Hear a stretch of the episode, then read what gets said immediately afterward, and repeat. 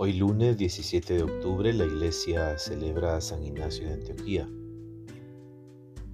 Y el Evangelio que nos propone está tomado de Lucas capítulo 12 versículos del 13 al 21.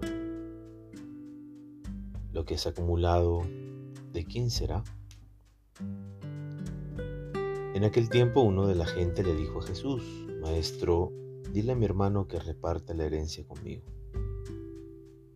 Jesús le respondió, Amigo, ¿quién me ha nombrado juez o árbitro entre ustedes? Y les dijo, estén atentos y cuídense de cualquier codicia, que por más rico que uno sea, la vida no depende de los bienes. Y les propuso una parábola.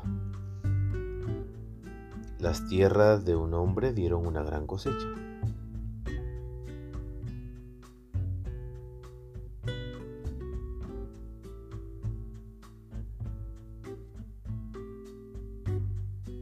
Él se dijo, ¿qué haré si no tengo dónde guardar la cosecha?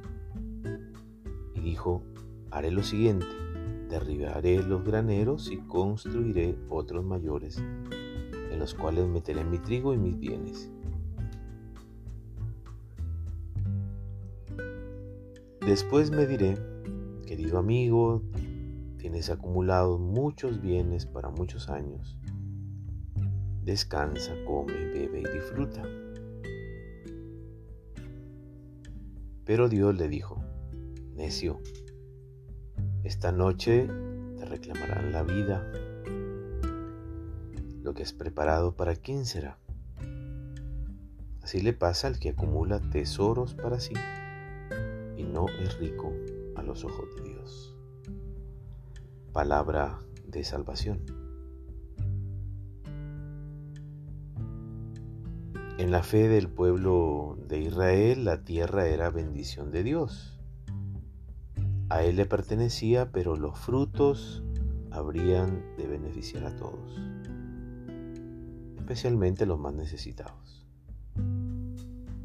Jesús ve con sus propios ojos cómo en Galilea los terratenientes se apropian, despojando a los campesinos de sus tierras en América Latina, en tu pueblo, en el mío, en nuestros pueblos pobres y oprimidos,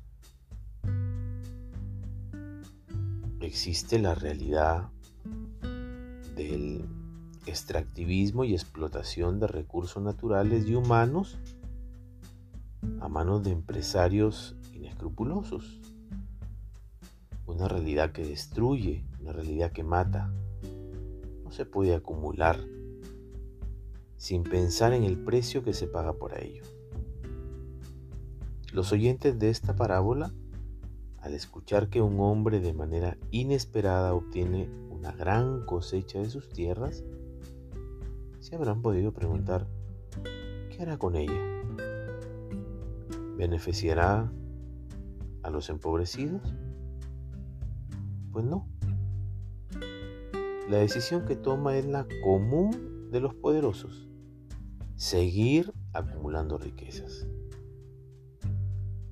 Por eso Dios lo llama necio, por codiciar y asegurarse la vida egoístamente a costa del despojo de otros. Debemos tener en cuenta que Dios siempre quiso que los bienes de la creación fueran compartidos y no acaparados necesitamos comprender, a compartir y dejemos de acumular. La bendición de Dios Todopoderoso, Padre, Hijo y Espíritu Santo descienda sobre ti y permanezca para siempre. Que tengas un buen día.